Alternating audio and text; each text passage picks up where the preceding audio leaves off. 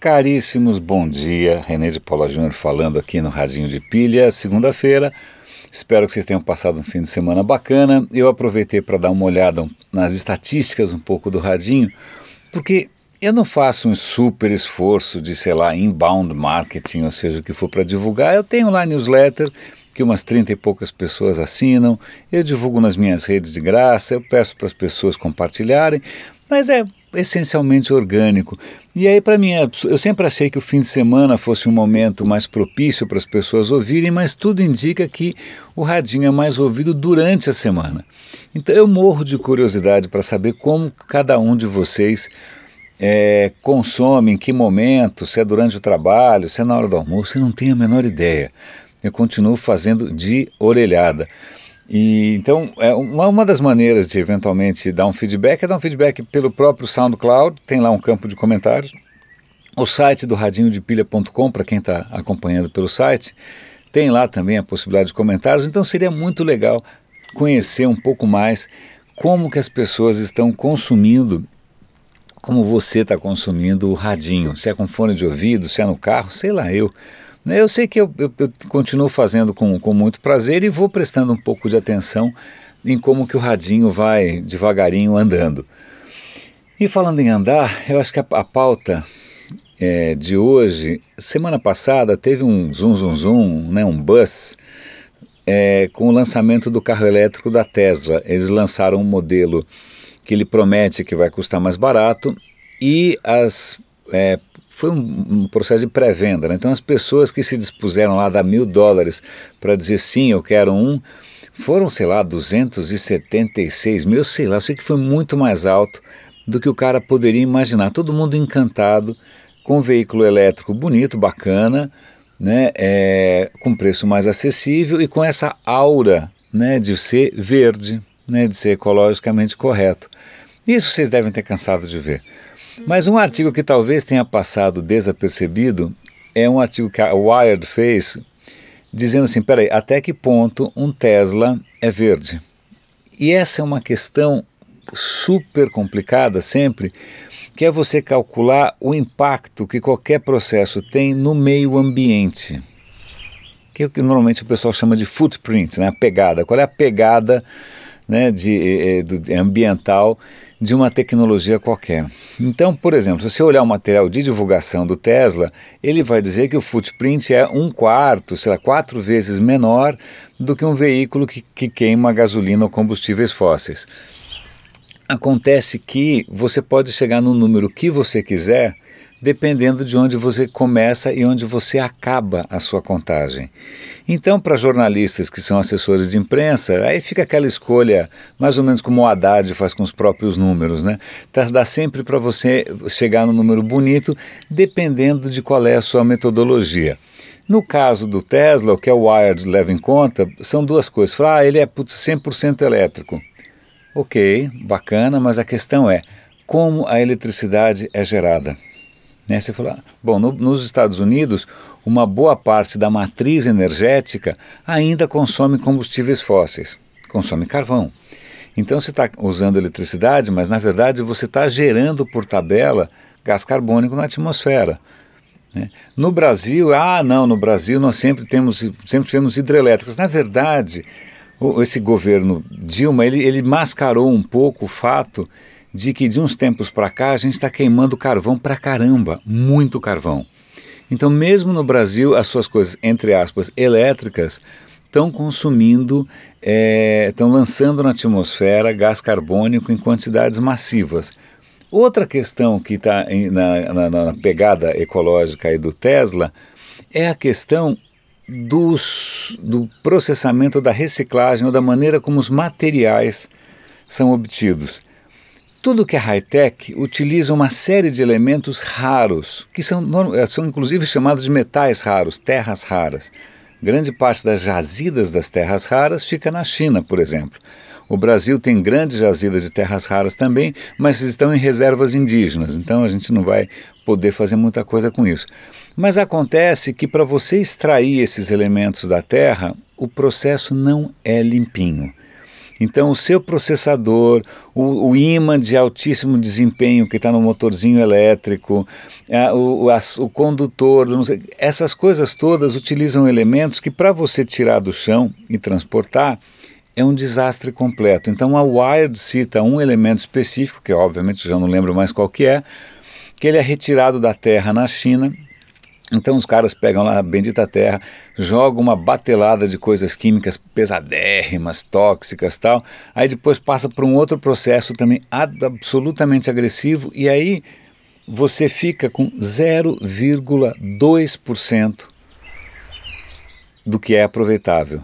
Né? Aí você pega esse 0,2% e vai fazer o seu iPhone, a sua câmera digital, você vai fazer o seu Tesla, mas acontece que os 99,8% que sobram estão tóxicos até o último fio dos cabelos. Então você tem desastres ambientais, ainda mais em países que têm um controle muito relaxado né, é, algum tempo atrás teve um escândalo parecido com os diamantes de sangue na África. Né, esse diamante que você comprava lá em Nova York, na Park Avenue, de repente ele tem por trás de si uma história de trabalho escravo, sangue, criança, bom, uma desgraceira.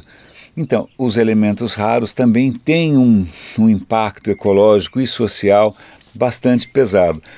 Ninguém está dizendo aqui que pronto, então ninguém vamos, não vamos mais comprar nem Tesla, nem iBook, nem Samsung, nem nada.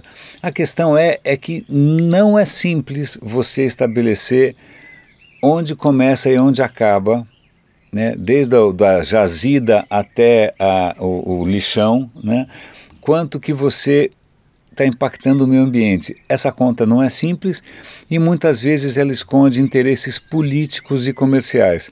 Quer ver uma outra coisa bacana? Ou não tão bacana assim, pelo contrário? A bateria do Tesla, que tem quase lá, meia tonelada, pelo que eu li ali no artigo da Wired, o que, que você faz com essa bateria depois que ela morreu? Recicla? E aí, por acaso, minha mulher trabalha na área de meio ambiente há bastante tempo e ela fala o seguinte: sempre dá para você resolver tecnicamente algum problema. A questão é se é economicamente viável. Então, quando você tem muitas vezes um guru de tecnologia falando, não, isso você consegue resolver com a dessalinização da água do mar usando grafeno. Eu falo, ok, eu sei que dá, quanto custa? Alguém está disposto a pagar? É como a história da energia solar. Dá para usar energia solar? Sim. Quanto custa? Ups, é mais caro que usar o petróleo que está super barato. Então sempre tem um, uma, um abismo aí entre aquilo que é tecnicamente possível e aí os engenheiros piram, mas aquilo que é socialmente, politicamente, economicamente viável. E aí pode ter um abismo.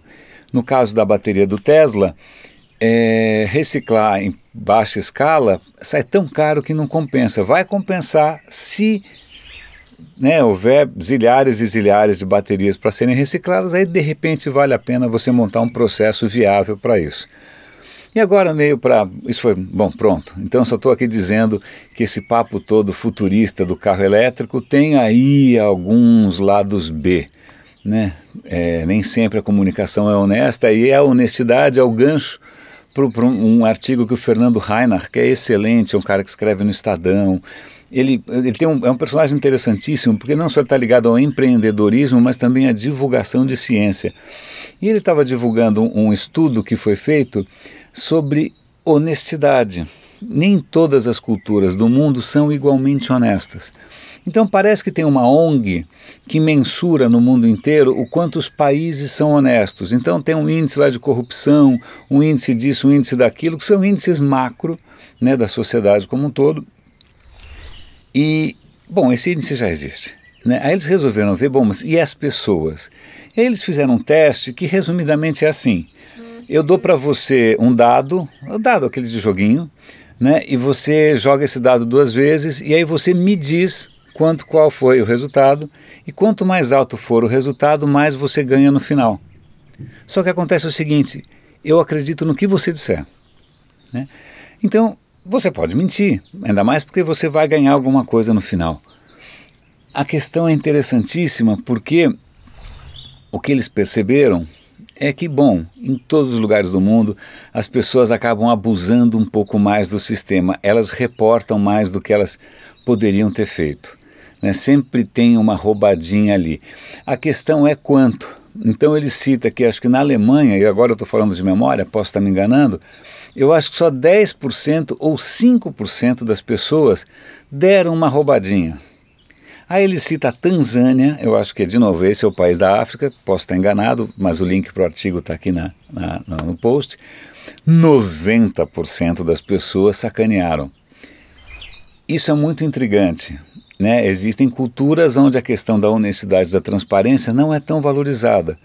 Né? Ele, o Brasil parece que não foi mensurado por alguma razão qualquer, não sei, não dá para saber porquê, mas o Brasil não consta lá. E aí eu vou procurar, não sei se eu vou conseguir, o link para uma matéria que eu vi uma vez, então vou falar de memória.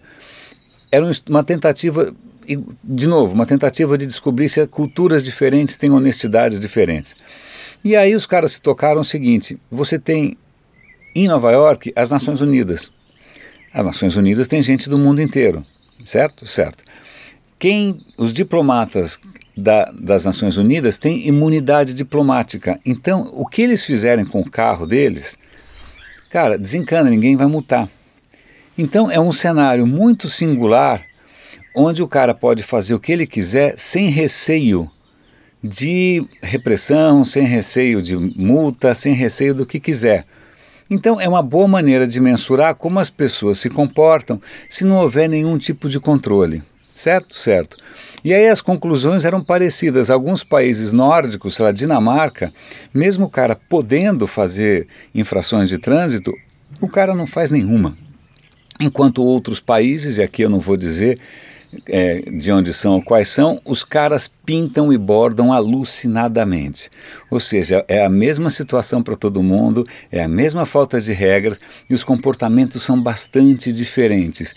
Isso para a gente ver como por mais que a gente fale em coisas universais e iguais, né, a gente sempre pressupõe que todo mundo é um lord inglês, é, nisso não é tão homogeneamente distribuído. Em alguns lugares, a tolerância com a, com a barbaridade, ou com pelo menos com esses abusos, é um pouco mais socialmente aceita.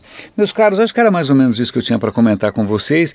Como sempre, eu vou dar na, na descrição, se vocês estão ouvindo pelo SoundCloud, cada post do SoundCloud tem um textinho de descrição, como no YouTube. Ali estão os, os links. Se vocês entrarem no radinhodepilha.com, ali também tem os, os, os links. E no, no radinhodepilha.com tem outra coisa mais engraçada ainda, que normalmente eu gravo deixando o Google e anotando o que eu falei. E os resultados são quase sempre piada pronta ele anota umas coisas que eu jamais imaginei, nem sei de onde ele tira. Então, um dia, se quiser dar risada, ouça lendo o que o Google acha que ele entendeu. Isso para você ficar apavorado com o futuro da inteligência artificial. Caríssimos, grande abraço, René de Paula Júnior falando aqui no, no Radinho de Pilha.